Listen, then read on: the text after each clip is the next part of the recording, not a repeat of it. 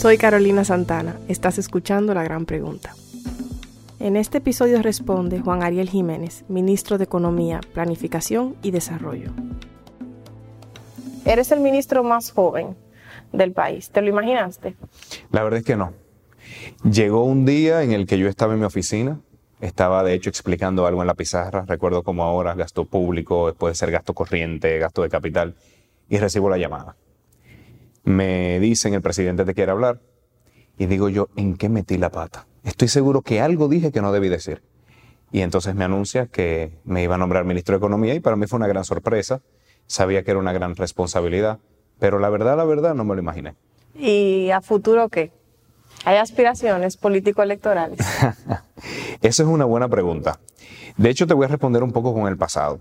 Hasta mis 30, 31 años, yo decía que me preparaba para ser presidente. Lo anhelaba, lo soñaba, y gran parte de lo que hice fue pensando hacia eventualmente llegar a los más altos puestos de la administración pública. Pero las cosas cambiaron. Me di cuenta que no se necesita ser presidente o ser ministro para transformar la vida de las personas. Me di cuenta que muchas veces depende más de las circunstancias que de uno mismo. Uno puede hacer grandes cambios en la vida de los otros desde una actividad ordinaria por ejemplo, dar clases. Yo siento que cuando doy clases y tengo 30 alumnos frente a mí, le estoy ayudando a transformar las vidas.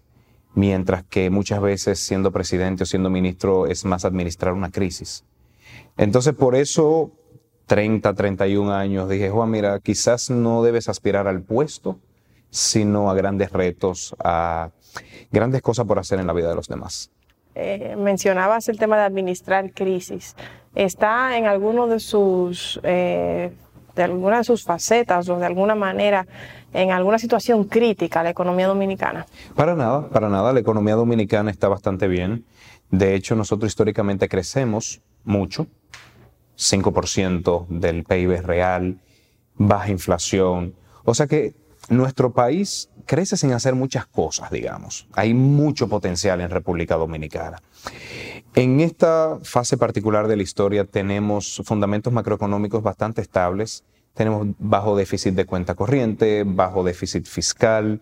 Entonces las cosas están calmadas.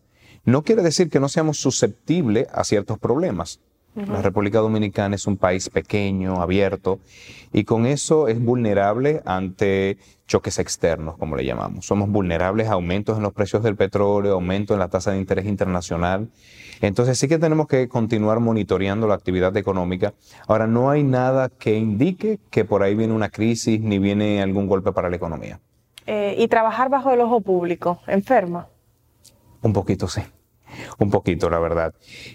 Por muchas cosas. Primero, además, estamos trabajando en la era del WhatsApp, yo le digo, donde estamos disponibles a la ley de un mensaje, con lo cual hay mucha demanda sobre el tiempo de un funcionario público. Diariamente nos escriben muchas personas que necesitan algo, pero eso también está con la agenda de trabajo que uno tenga. Entonces, conciliar todas las demandas que uno tiene en el día a día agota mucho, cansa mucho y ser responsable de una organización, una organización con personas, con recursos, con retos particulares, eso sí cansa y fruto del cansancio eventualmente se afecta a la salud.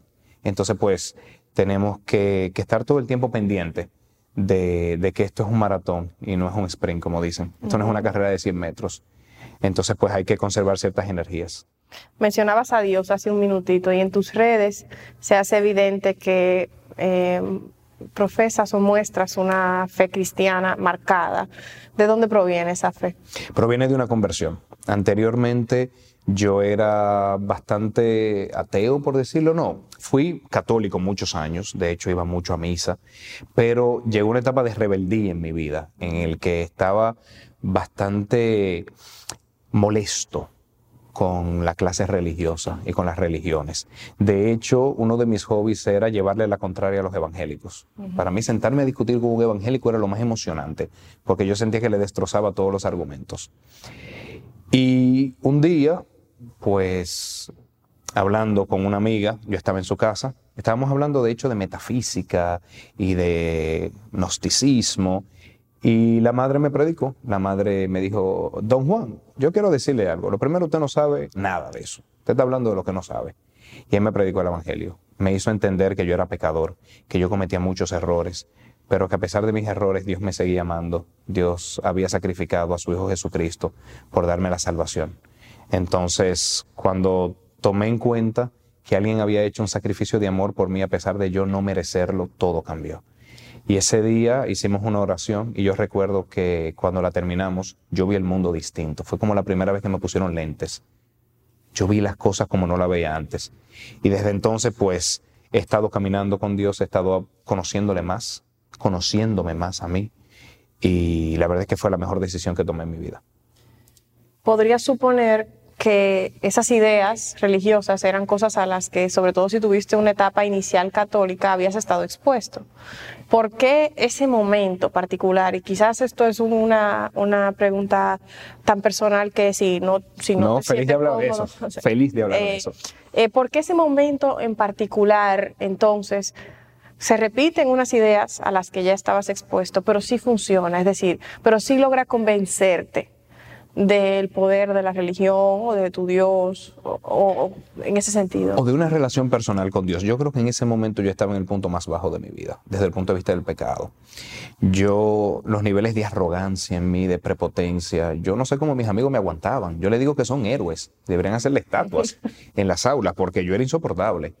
Mucha arrogancia había en mí, mucha prepotencia incluso contra Dios mismo. Sentirme un ser superior, y además buscar la verdad en lugares muy oscuros. Yo dije, yo voy a encontrar la verdad en donde sea, en la ciencia, en el oscurantismo, donde sea, pero yo estoy designado a encontrar la verdad. Y estaba tan bajo en, ese momento, te puedo eh, contar una anécdota, en el cumpleaños de una amiga, hicimos una reunión en un espacio como este y yo le llevo un regalo. Bueno, en verdad yo tenía dos regalos. Le llevo un regalo. Cuando ella la, lo abre, era una Biblia. Ella la tira al suelo, como que es esto, te estás burlando de mí. Y esa fue la burla, como que, wow, Juan, te la comiste, qué gran burla. Al final era un, un, encendedor lujoso que, que le habías regalado. Y pensar que unos meses antes yo había provocado que se tire la Biblia al suelo y que se burle de eso, de verdad que yo entiendo que estaba en el punto más bajito de mi vida. Y saber que en ese punto Dios me seguía amando y Dios me había perdonado, fue un acto de amor como yo nunca lo había sentido. Y de verdad, fue algo sobrenatural. Claro, las cosas cambian poco a poco. Mira si yo era arrogante, que yo salgo de esa casa y manejando le digo, y yo estaba manejando y le digo a Dios, al Dios que hizo a esa luna, a ti te quiero conocer, revélate a mí. Como que yo le estoy dando órdenes.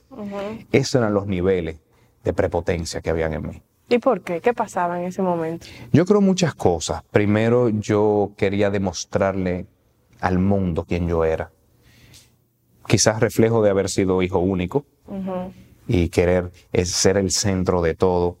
Quizás también reflejo de mucha, de, querer demostrarle a otros que me habían rechazado en el pasado. Y bueno, que también me iba muy bien en la universidad. Entonces, sí, sabías inteligente, por ejemplo. Sí, exactamente. Yo durante mi niñez en una etapa tenía mucho sobrepeso, había rebajado. Entonces, me sentía en el punto intelectual y físico más alto de mi vida, pero por dentro estaba en el punto más bajo. Y bueno, pues yo creo que ahí Dios me encontró y dijo, Juan, vamos a cambiar. Y desde entonces ha sido un caminar con Él.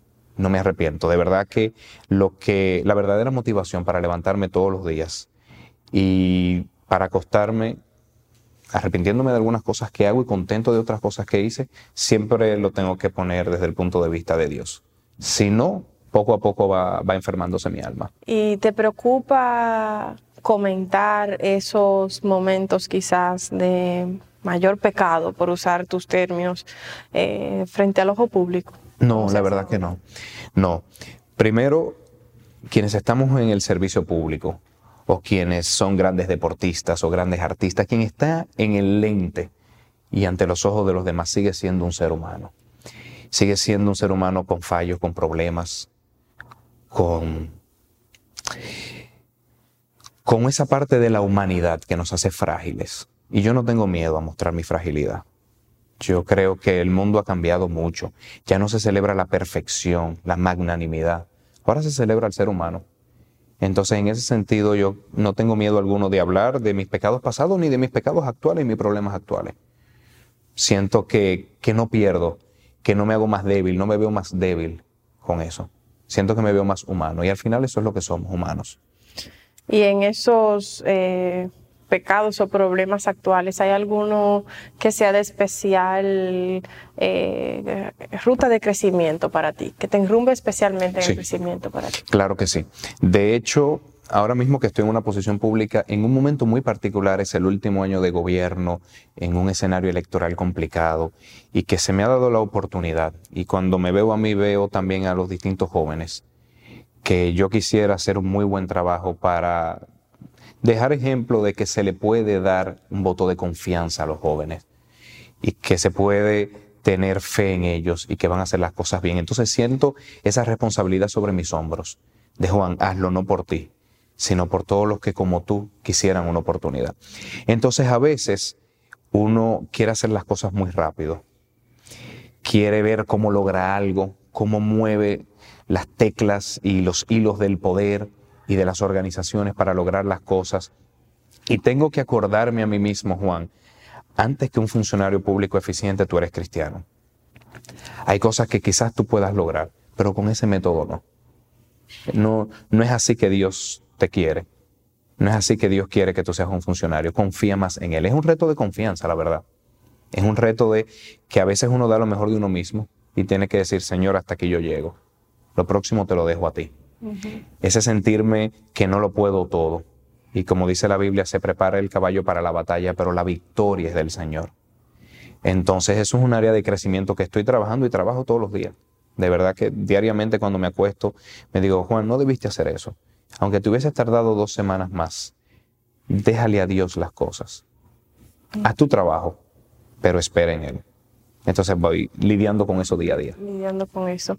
Eh, eh, hay una, es especialmente amargo esa parte de las críticas en el, estando en el ojo público, no solo a la gestión, que, que, suelen ser de esperarse porque es una gestión de la cosa pública, sino también a veces que si es hijo de Mengano, que si es hijo de Sutanejo, que si fue porque era, ha llegado a no sé quién. Sí, yo lo voy a responder de dos formas. Lo primero es que no, la verdad es que las críticas, por un lado hay que saber que en un escenario electoral, en una batalla electoral, es normal que esas cosas pasen. La oposición tiene que tener un rol. La oposición, la prensa, tienen que ser ese contrapeso que viva buscando si hicimos algo mal para señalárnoslo. Y eso es necesario para nuestra tranquilidad y para nuestro equilibrio. Saber que hay que hacer las cosas bien porque si no, alguien lo va a decir. Obviamente se cometen abusos de vez en cuando sin toda la información se hacen acusaciones, pero es normal de una vida democrática.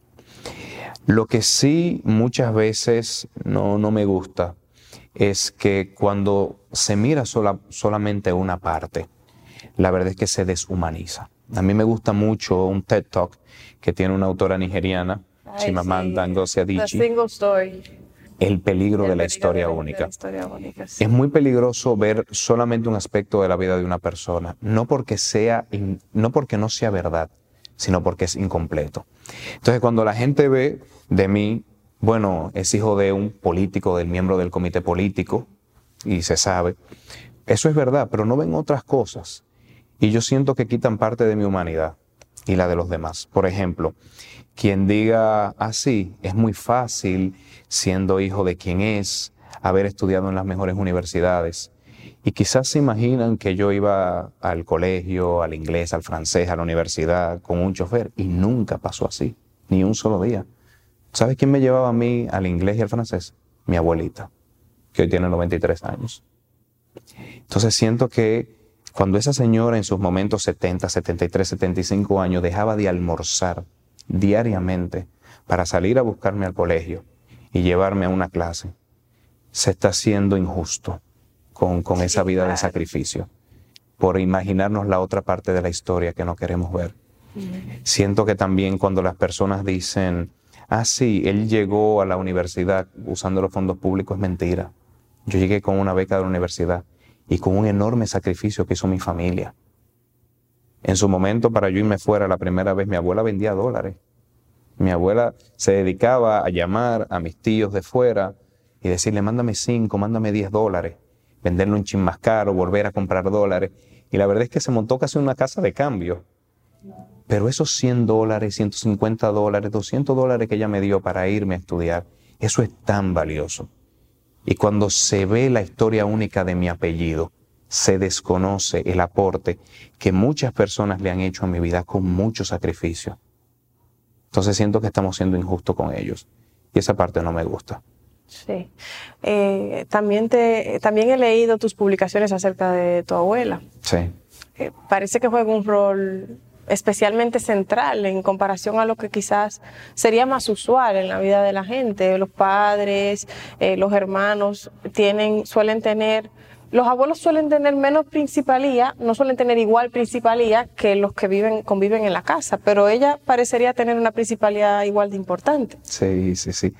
Por mi historia familiar. Mis padres se separaron yo estando muy, muy pequeño. Yo me crié con mi madre, con el efecto de ser madre soltera y todo lo que eso implica en este país.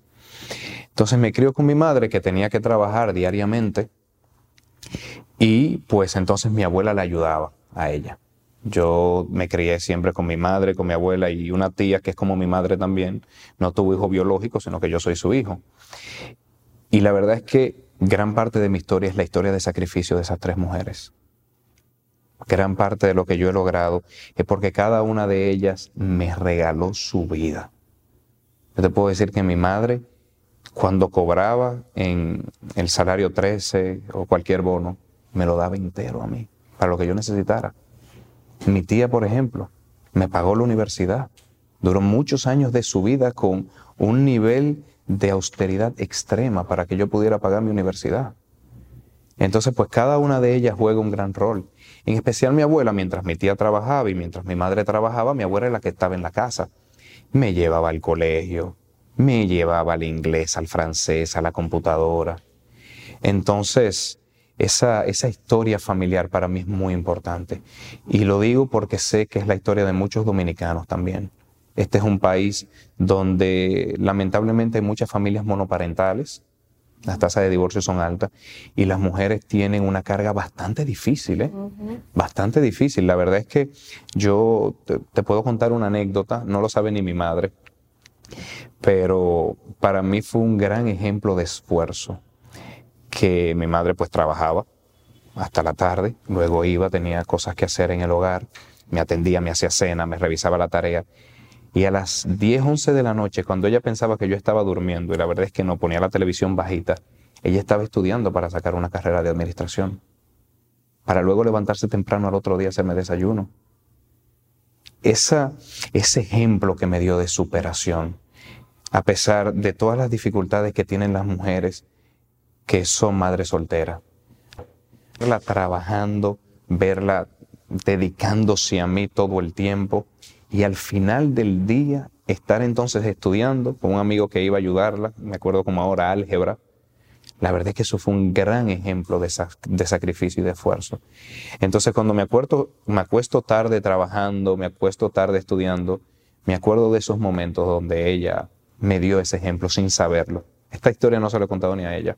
También he notado en tus comunicaciones, puntualmente en tus redes sociales, cómo abogas, hablando del tema de la mujer, por la participación y la inclusión de la mujer en los distintos sectores de la sociedad, incluyendo la participación política. Claro que sí. ¿Por qué, por, qué, ¿Por qué tomas ese tema? Porque hay muchos ministros, la mayoría de los ministros son hombres, y salvo en aniversarios específicos por el Día de la No Violencia contra la Mujer, el 8 de marzo, el Día Internacional de la Mujer, hay pocos pronunciamientos en ese sentido, salvo que la cartera tenga que ver con eso, pero en general... Y me voy más lejos. Lamentablemente hay pocos cristianos hablando del tema. Y siento que es un área donde como cristianos nosotros tenemos que estar conscientes de que la mujer es un ser humano con toda la dignidad y que esa dignidad nosotros tenemos que honrarla dándole igualdad de oportunidades, no en las leyes solamente, eso es de jure. Una cosa es lo que está escrito en la ley y otra cosa es lo que pasa en la realidad. Y el rol de nosotros los servidores públicos es el de diseñar políticas públicas que atiendan las situaciones reales que están ocurriendo en el país. Pero sinceramente, no somos los hombres los que tenemos las mejores ideas de qué cosas necesitan las mujeres. Porque el hombre sufre de lo que se conoce en inglés como blind spot o, espacios ciegos. Hay cosas que nosotros no vemos. Y hay cosas que son tan obvias para las mujeres que a menos que estén en espacios de toma de decisiones, en espacios de poder, quizás el tema no sale a la mesa. Y quizás, si sale a la mesa, no sale con todas las características, las informaciones que son necesarias para hacer cosas verdaderamente impactantes. Yo te puedo decir algo, yo ahora mismo me confieso feminista. Yo no era así hace unos años. Yo decía, pero ¿cuál es el problema? Pero si están trabajando, están estudiando más que nunca. Y recuerdo que eh, una vez estaba caminando y, y, unas amigas, dos amigas mías en particular, me dijeron, ay Juan, cuántas cosas que tú no ves. Y me fueron explicando. Y yo fui viendo una parte de la vida que jamás se me hubiese ocurrido que existía. Yo decía, una pregunta, ustedes dos son profesionales, ustedes sienten discriminación y ambas me miran, me dicen, sí Juan, diariamente y hemos aprendido a vivir con ello. Para mí eso fue revolucionario, nunca me lo imaginé. No porque los hombres seamos malos, no porque los hombres seamos descuidados, sino porque si uno no lo vive en su piel, no es igual. Y desde entonces me dediqué a leer del tema porque me llamó la atención. Digo yo, mira, yo estudié políticas públicas y estoy descuidando a la mitad de mi población.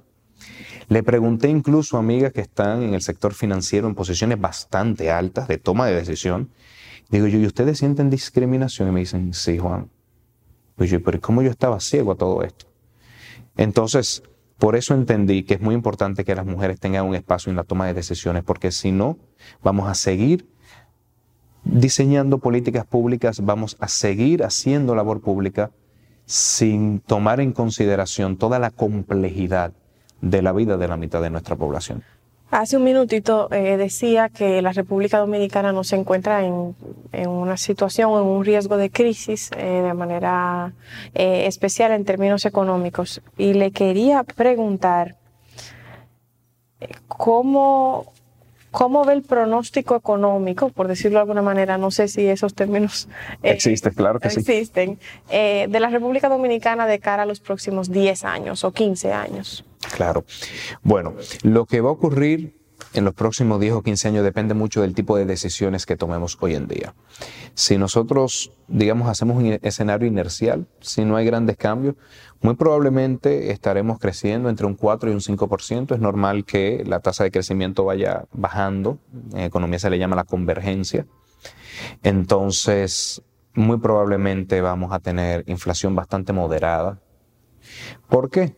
Porque en República Dominicana ninguno de los partidos políticos tiene propuestas económicas que sean irresponsables. Yo creo que una ventaja que tiene nuestro país es que la clase política en términos económicos es bastante responsable en uno y en otro partido. Obviamente yo tengo el partido de mi preferencia para el que trabajo y el que creo que tiene más experiencia gobernando y el que tiene las mejores ideas. Pero mentiría si digo que el partido contrario es irresponsable económicamente, claro que no. Y además tiene muy buenos técnicos en sus filas. A pesar de la crisis que presentó una facción de ese partido cuando gobernó durante los años 2000-2004. La verdad es que una crisis de índole financiera se origina en el sector privado. Teníamos bancos que estaban haciendo cosas incorrectas, que estaban teniendo doble contabilidad y que estaban generando prácticas muy riesgosas. Entonces eso no se le puede atribuir al sector público, no se le puede atribuir a sus decisiones económicas, porque se origina en el privado. Sí, siempre he dicho que una vez estallada la crisis, el manejo fue poco sabio. Se tomaron decisiones estándar, de verdad, y fueron muy valientes, pero se tomaron malas decisiones también. Y la verdad, la verdad, yo siempre he dicho que de haber tenido el equipo económico del Partido de la Liberación Dominicana no hubiese ocurrido de esa forma, porque ya hay una experiencia, un saber hacer, cosas que no están escritas en los libros y además una confianza construida a lo largo de los años que entiendo que el equipo del Partido de la Liberación Dominicana lo hubiese manejado mejor. Y siempre incluso doy la misma persona. Yo creo que de haber tenido el gobernador del Banco Central que nosotros tenemos hoy en día, esa crisis así no estalla. Porque cuando el barco está ante una marea fuerte y ante un fuerte oleaje, hay que traer un marinero muy experimentado. Quien estaba en ese momento no tenía experiencia del Banco Central. Que nosotros tenemos tiene 40 años en el Banco Central. Conoce el sistema financiero a la perfección, lo escrito y lo no escrito. Y asimismo cada uno de los técnicos en el Ministerio de Hacienda, en el Ministerio de Economía, ya hay un saber hacer, que es lo que más ayuda cuando estallan las crisis.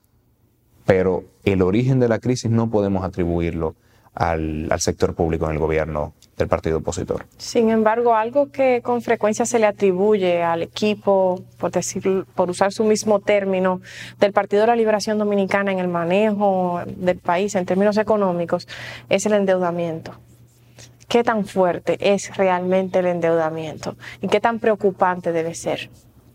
Ese es un tema muy interesante porque es algo muy técnico, que a veces cuando uno ve los números, si no entiende todo el contexto y no sabe interpretar los números, puede caer en ciertos temores innecesarios o en errores de interpretación. Vamos a ver, la República Dominicana, cuando uno mira las cifras de endeudamiento del sector público consolidado, con lo cual quiere decir sector público no financiero, que es gobierno central y las dependencias descentralizadas, y sector público financiero, que es básicamente el Banco Central.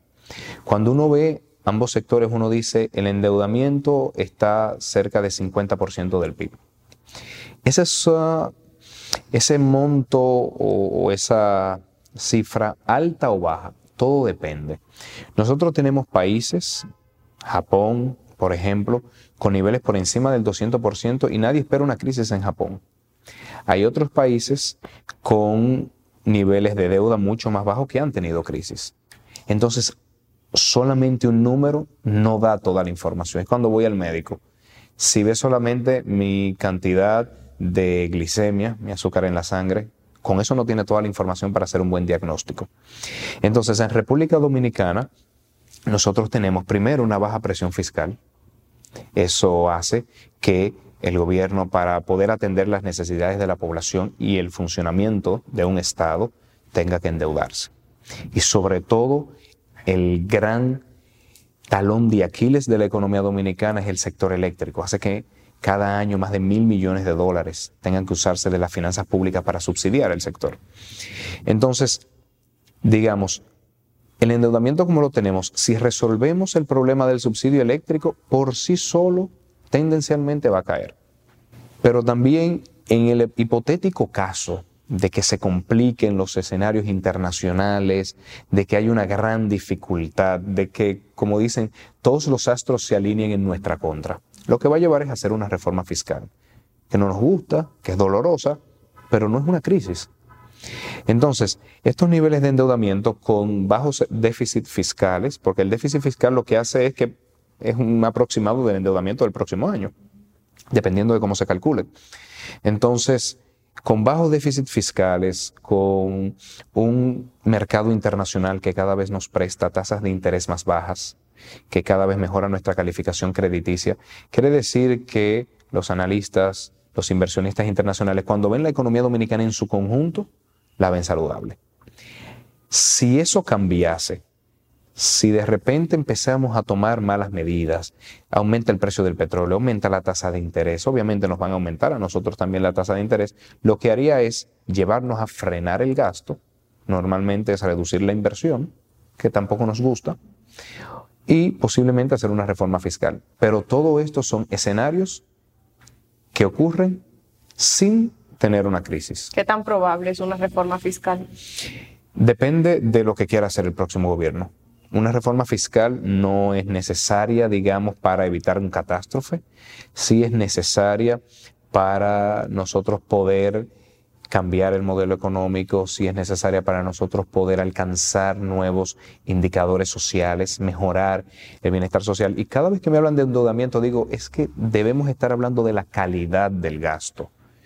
Porque al final el endeudamiento es bueno o es malo, depende en que lo vayamos a gastar. Es como una persona. Si me dicen, mi vecino se está endeudando un millón de pesos. Bueno, lo primero es que mi vecino es pobre o rico. Quizás un millón sea poco o sea excesivamente mucho. Y lo segundo, ¿en qué lo va a utilizar? se lo va a ir a beber, como se dice, uy, malísimo, no debiendo darse ni un peso. Lo va a utilizar para invertir en su industria, para invertir en su empresa, para que produzca más en el futuro, excelente.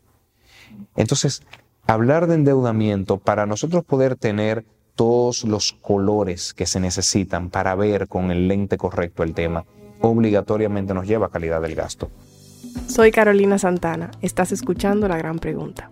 Hay dos ejemplos que me parece que se hace evidente que eres docente, que me parecen interesantes. El primero es eh, ese del vecino. ¿Qué pasa? Que en la República Dominicana crece la economía, pero no se traduce en un mayor eh, desarrollo social, por decirlo de alguna manera. Y se ha reportado esto desde organismos internacionales de manera reiterada.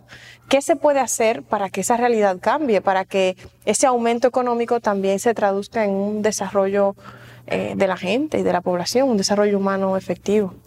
Normalmente cuando los organismos internacionales hacían esa advertencia, estaban hablando de un escenario anterior a 2013, donde efectivamente, luego de la crisis de 2003, si uno ve el periodo 2004-2012, Hubo un alto crecimiento económico, pero el salario real no crecía mucho. El salario real, digamos, es el ingreso que tenemos nosotros y que se mide por la capacidad de compra, porque al final no es tener mil pesos, es qué puede comprar esos mil pesos que yo tengo. Entonces, el salario real no estaba creciendo mucho. Y además, la pobreza no se estaba disminuyendo todo lo que uno debería ver cuando se tiene esa alta tasa de crecimiento. Esa realidad cambió. Esa realidad es distinta a partir del 2013, donde hemos visto que los salarios reales cada año crecen por encima del 3.2%, donde hemos visto que la pobreza ha disminuido significativamente. Pero al decir eso, tenemos que tener conciencia de qué es, qué significa que está bajando los niveles de pobreza. Porque y, me toca como ministro de Economía hablar del tema y siento que la gente no se ve reflejada en esa reducción de la pobreza. Y es un reto que nosotros tenemos en el ministerio de cómo comunicar mejor el tema. Lo primero es saber que no es rico y pobre. Si salí de la pobreza es que soy rico. No. Si salí de la pobreza es que ya tengo los ingresos suficientes para cubrir el mínimo, el muy mínimo de mis necesidades, sobre todo calóricas. Eso no quiere decir que yo sea rico ni que esté bien. Normalmente se pasa de la pobreza a una zona que se llama vulnerable, pero es un indicador de que ya estoy en otra situación, de que ya mis ingresos me permiten consumir la cantidad de calorías necesarias para yo hacer actividades físicas. Entonces, eso se conoce como la línea de pobreza. Y nuestra línea de pobreza anda por los 5.800 pesos mensuales. Claro está, una familia de un ingreso de 6.500, 9.000 pesos, no se siente bien. Y claro que no se debe sentir bien, pero para cifras oficiales ya no es pobre, sino que está vulnerable. Le preocupa, y voy a retomar aquel otro ejemplo que sigue pendiente, pero mientras tanto, ¿le preocupa la composición de la deuda?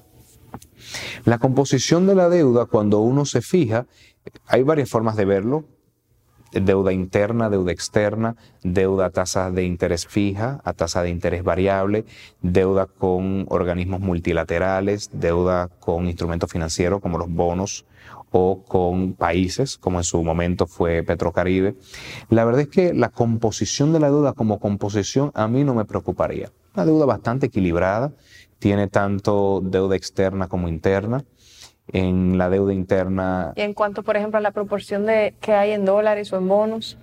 No, no preocupa, de hecho ha ido bajando, sobre todo porque se ha desarrollado más el mercado financiero nacional, con lo cual gran parte del endeudamiento anualmente se hace emitiendo bonos en el mercado local. Y si nos vamos al sector público consolidado, que incluye el Banco Central, el Banco Central es básicamente deuda interna. Entonces la composición per se no, no me preocuparía. Siempre hay espacios de mejora. Los organismos internacionales prestan a tasa de interés más baja. Son complicados a veces, son medio lentos, pero la tasa de interés es mucho más baja. Hay facilidades crediticias, por ejemplo, con China, a tasa de interés bastante, bastante atractivas. Entonces, como composición no, me preocuparía. Eh, ahora se ha reportado que los organismos internacionales nos exigen ciertas reformas para prestarnos dinero. Eh, ¿Cuáles son esas reformas y qué tan posibles son y si son viables para el país? Depende. De hecho, hay préstamos dependiendo del sector que tienen anexas unas lista, unas listas de reformas muy particulares para este sector. Por ejemplo, estaba recientemente discutiendo con el Banco Mundial los préstamos del sector agua y estábamos viendo cuáles son las condicionalidades en ese sector. Ley de agua, ley de agua potable, reformas, digamos, de las coras. Pero cuando hablamos, por ejemplo, de educación, esos préstamos también tienen una serie de condiciones muy distintos, pues ahí lo que se requiere es mejora en las evaluaciones, mejora en la política docente. Entonces, hay préstamos que son sectoriales, que tienen implícitamente una serie de reformas del sector. Hay préstamos que son más generales, que tienen lo que se conocen como reformas necesarias. Y normalmente se discute con las autoridades, nos ponemos de acuerdo. De hecho, muchas veces nos ayuda a nosotros a incluir cosas para generar ese sentido de urgencia y lograr las reformas. A mí me ha tocado trabajar en varias de las reformas con préstamos, por ejemplo, del BID. Y me ayuda mucho porque digo, mire, como no está esta ley lista, no nos prestan. Entonces ahí todo el mundo le pone atención. Eso es distinto a cuando estamos en una crisis y el Fondo Monetario Internacional dice, no, aquí se necesitan medidas drásticas porque estás en crisis. Y sí que nos pone unos requerimientos, sin discutirlo mucho con nosotros, y que uno sabe cuáles son, acumulación de reservas, reforma fiscal. Bueno, entonces hay que distinguir estos tipos de préstamos de cuando estamos en crisis, normalmente Fondo Monetario Internacional, a cuando no estamos en crisis que tenemos operaciones crediticias con organismos multilaterales. E, esos requerimientos de organismos internacionales se usan para la, presión a veces cuestionable a estados. Sí, claro que sí. De hecho, hay muchas críticas a cómo esos organismos internacionales se han comportado con otros países. Hay muchas críticas de cómo han tratado distinto a distintos países. Por ejemplo, era muy clásico ver en los 90 que ante la crisis de Rusia no se le exigió lo mismo que a los países de América Latina. En el caso particular de República Dominicana, yo creo más bien que se usa para poner temas en agenda temas que una serie de reformadores en el servicio público entendemos que son interesantes y pues es una oportunidad perfecta para vamos a hablar de este tema, vamos a comprometernos con estas reformas. O sea que más que para la coerción, yo diría que ayuda para el enfoque. Hay unos proyectos de ley que se han venido impulsando según pude leer en algunos, algunas informaciones que circulan sobre su gestión desde el Ministerio de Economía para el tema precisamente de lo que tiene que ver con su cartera. ¿Cuáles son estos proyectos de ley? Y sobre todo, ¿cuáles son los dos o tres más urgentes para lograr lo que usted entiende es, o lo que tú entiendes es, una economía más sana en la República Dominicana? Bueno, hay varias cosas que yo traigo desde mi etapa como viceministro de la presidencia. Todos esos proyectos de ley, pues yo le estoy dando seguimiento y hay otros que son propios del Ministerio de Economía y que los encontré allá. Voy a empezar por los urgentes. Reforma de la Ley de Seguridad Social. Nosotros estamos discutiendo en el Congreso una ley que permitirá disminuir los recargos y los intereses ante los retrasos en el pago de la seguridad social y que nos ayudará a afiliar a más de 150 mil trabajadores y sus dependientes. Darle un seguro de salud, darle un seguro de riesgos laborales y permitir que acumulen para sus pensiones a más de 150 mil personas y sus dependientes. Eso es algo urgente en este país. Un segundo proyecto de ley que vengo trabajando que venimos trabajando porque somos muchos en el gobierno que, lo estamos impulsando, la ley de alianzas público-privadas. Muy importante, ¿por qué? Porque esa ley va a permitir realizar un sinnúmero de proyectos de infraestructura y de servicios sociales que son muy necesarios y que el sector privado los pudiese administrar mejor. Porque se alinean los incentivos. Siempre digo, nadie maneja mejor un puerto que el privado, que depende de ese puerto para sacar sus exportaciones. Una ley muy importante. Otra ley urgente, la ley de agua agua es un tema que tenemos que prestarle atención. Nosotros somos un país con alta vulnerabilidad ante el cambio climático. Y aquí cuando no tenemos una sequía tenemos inundaciones. Entonces, gestionar bien el recurso agua para el futuro es sumamente importante, porque el agua cada vez será el recurso más preciado que tiene nuestro planeta. Otra ley importante, la ley de ordenamiento territorial. Este país tenemos que ponerle orden. Aquí somos muy proactivos, somos muy enérgicos. Entonces nos lleva a hacer muchas cosas sin la adecuada planificación. Y cuando venimos a ver, tenemos un complejo de viviendas en el terreno agrícola más fértil. O tenemos un desarrollo minero en una provincia que debería ser ecoturística. Tenemos que planificarnos, porque los recursos son cada vez más escasos. Entonces la ley de ordenamiento territorial va a permitir poner orden en el uso del territorio que es algo sumamente importante. También nosotros estamos impulsando la ley de cualificaciones, sumamente necesario para facilitar el aprendizaje a lo largo de la vida de las personas. Ahora mismo todos nosotros estamos cada vez tomando un curso aquí, reentrenándonos allí, cosas que sabíamos pero que cambiaron, tenemos que reentrenarnos. Entonces la ley de cualificaciones va a facilitar la vida de los estudiantes. Y como todos somos estudiantes perpetuos o deberíamos serlo, esa ley nos va a facilitar la vida. Se ha hablado mucho, hablando de salud, de economía y todas estas cosas, que la salud de la economía dominicana muestra algunos cambios en algunos de los indicadores de semograma en tiempos electorales. Sí. ¿Por qué? Varias cosas. Lo primero es que el primero de esos indicadores que se tiende a mostrar distinto es el indicador fiscal. En los años electorales, normalmente uno ve que el primer semestre aumenta el déficit fiscal o aumenta la ejecución presupuestaria, lo cual luego debe compensarse en el segundo semestre por un sinnúmero de razones. A veces hasta por razones prácticas. Hay muchas obras de infraestructura que hay que ejecutar rápidamente porque es normal que un gobierno quiera concluir dejando sus obras de infraestructura terminadas. Entonces, eso pasa. También no vamos a engañarnos, muchas veces se busca reactivar la economía temporalmente para crear una sensación de bienestar que ayude electoralmente. Eso ocurre aquí en todos los países. De hecho, se estudia en la literatura este comportamiento, digamos, asimétrico a lo largo del año. Entonces, eso ocurre. Normalmente compensado con en el segundo semestre hay que bajar mucho y, uno dice, relajando, en el segundo semestre de un año electoral se paga nómina y lo mínimo porque ya en el primer semestre se ejecutó mucho del gasto de capital. Y no se debe en ninguna parte o en ninguna proporción al dispendio de fondos públicos en cualquier ciclo electoral con cualquier gobierno de turno. la pregunta es genérica, eh, aunque incluye naturalmente este gobierno también durante la campaña electoral? Durante la campaña hay un gasto normal de cada uno de los partidos políticos que no podemos hacernos los tontos y decir que solamente lo que da la Junta. No, claro que no. Pero normalmente viene del sector privado.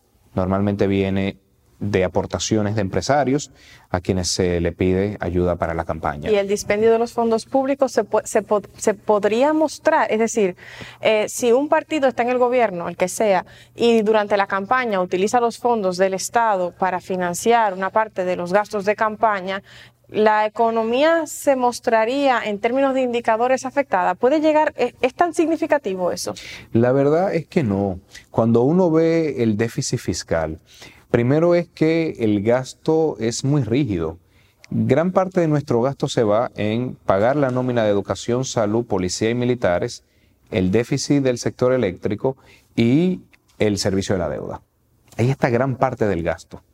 Entonces, obviamente, siempre queda un 10, un 15% del presupuesto que es un poco más discrecional y, repito, es normal que acabándose un gobierno uno quiera acelerar las obras de construcción pero en, montos agregados, la mayor parte del, del, gasto en un año electoral o no electoral ya está predefinido, es muy rígido. El mayor desafío en el Ministerio de Economía, Planificación y Desarrollo. La cultura de planificación, planificar el país.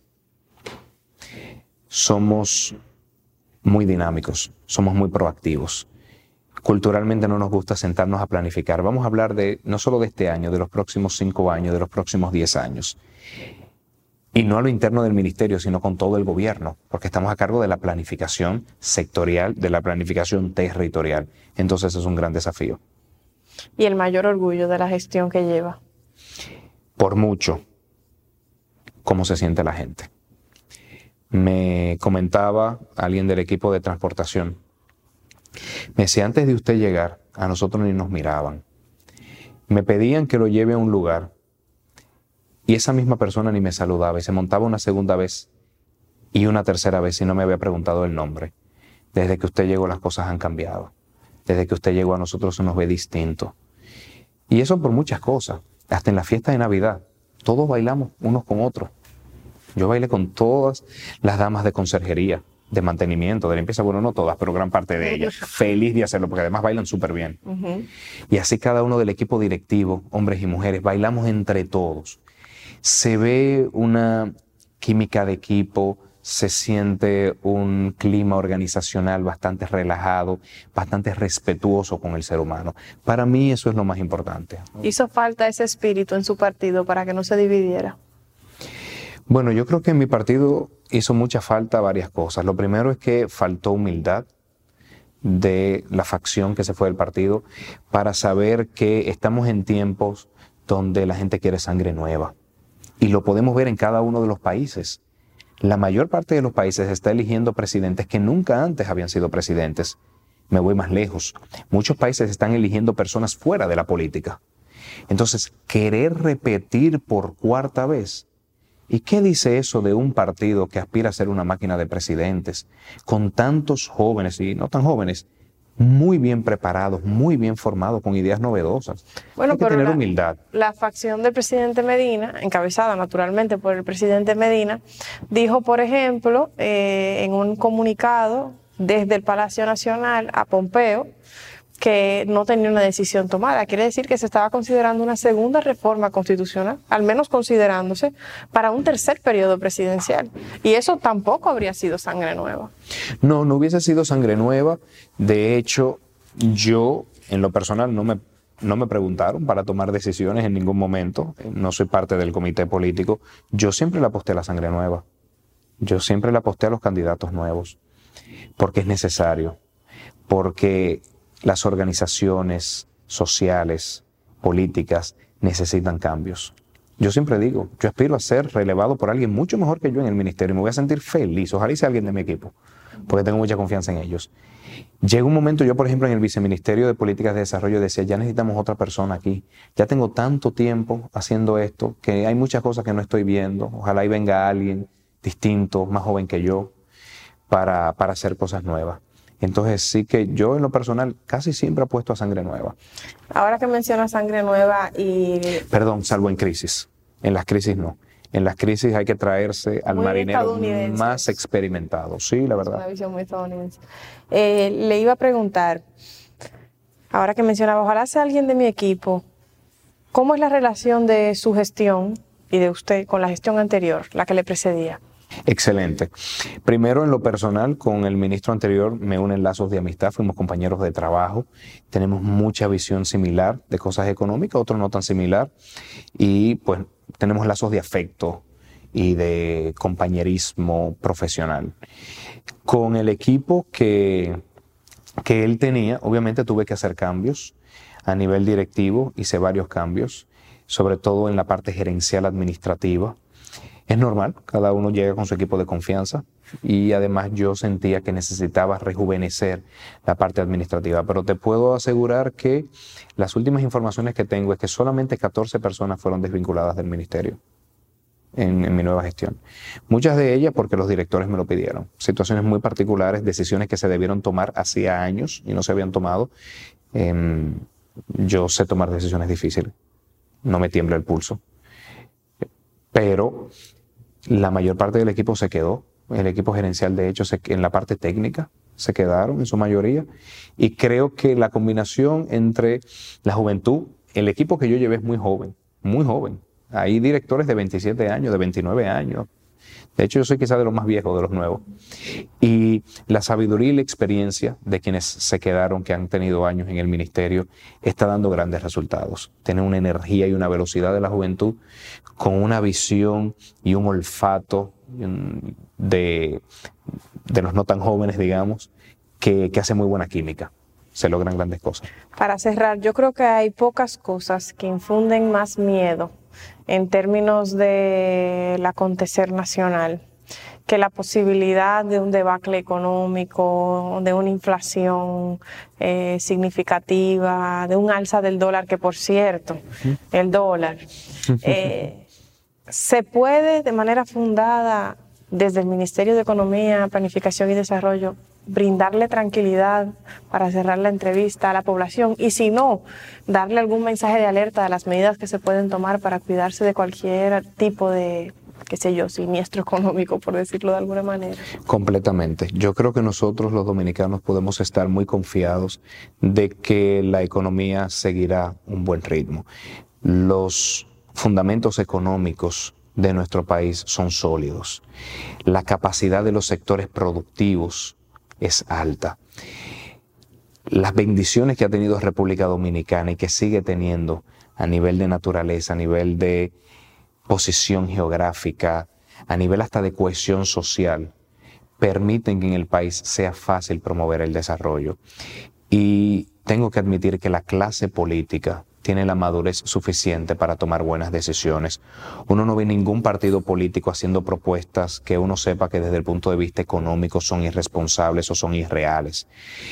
Los partidos políticos tienen buenos equipos técnicos, o sea que gane quien gane, yo espero que gane el candidato de mi partido, creo que es el mejor candidato de, todos los que tenemos hoy en día, creo que tiene el mejor equipo y que la experiencia acumulada de todos nosotros, más la sangre nueva de algunos, va a dar grandes resultados. Pero de verdad, gane quien gane, la economía dominicana, salvo un catástrofe mundial, no tiene altas probabilidades de entrar en una crisis.